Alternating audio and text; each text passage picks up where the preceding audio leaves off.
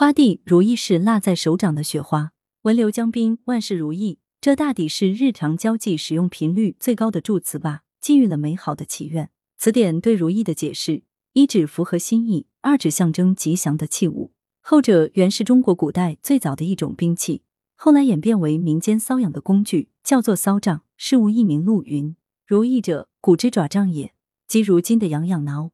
因柄端做成手指形状，搔痒可如人意，故称如意。再后来又超越了它的实用性，成为寓意吉祥的珍玩。柄端用竹、玉金做成灵芝、云朵等形状，因此吉祥和如意又连在一起。《西游记》中孙悟空的如意金箍棒也是兵器，手中那棒上抵三十三天，下至十八层地狱，把些虎豹狼虫、满山群怪、七十二洞妖王都唬得磕头礼拜，战兢兢破散魂飞。霎时收了法相，将宝贝还变做个绣花针儿，藏在耳内。复归洞府，慌的那个洞妖王都来参贺。大到顶天入地，小到绣花针放到耳朵里，大小粗细都随着孙猴子自己的心意。故这兵器就叫如意金箍棒。然而，兵器固然称心如意，本领固然神通广大，孙悟空本人却有太多的不如意啊！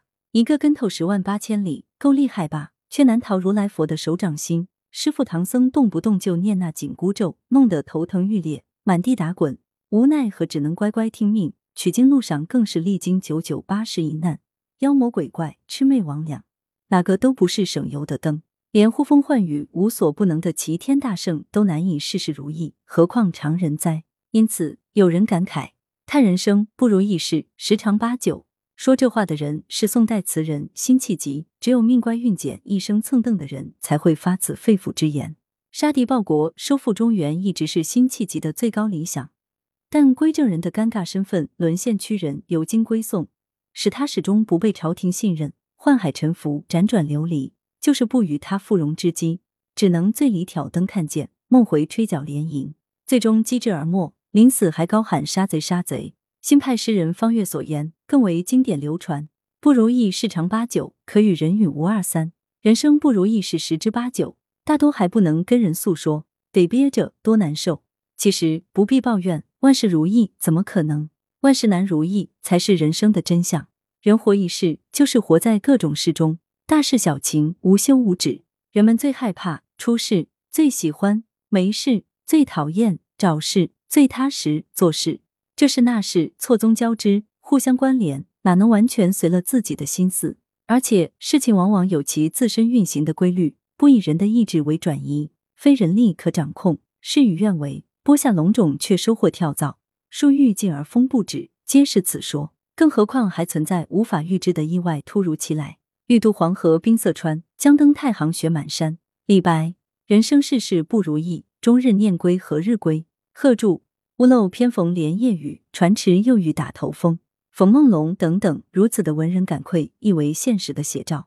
马斯洛将人的需求分为五个层次。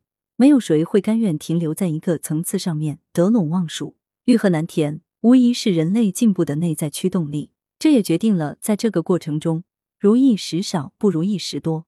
好比如意是一枚甜瓜，孕育它的却是那么长长一段枝蔓和叶子的苦涩，又如同漫长旅途的艰难跋涉。如意只是途中一个歇脚的驿站。钱钟书先生曾说。譬如快活或快乐的“快”字，就把人生一切乐事的飘撇难留极清楚的指示出来。如意亦如此，给人的喜悦是短暂的，仿佛小孩子手中的一个棉花糖，虽然甜蜜，但入口即化，不会停留多长时间。俗话说，上苍对人都是公平的，失之东隅，收之桑榆，有得有失，方为常道。盈则亏，满则溢，种种不如意，恰如给泛滥暴涨的河道放水，以免有溃堤之虞，驱灾消业。岂不是好事？比如说，你开车不小心发生剐蹭，懊恼失悔，自叹倒霉。但如果说这次剐蹭其实是老天的预警，令你此后更加遵规守法，小心驾驶，从而避免了可能会发生的严重车祸，这是不是又该值得庆幸呢？实际上，棒病成珠，百炼成钢，不如意的剧痛反而能锻造璀璨的人生。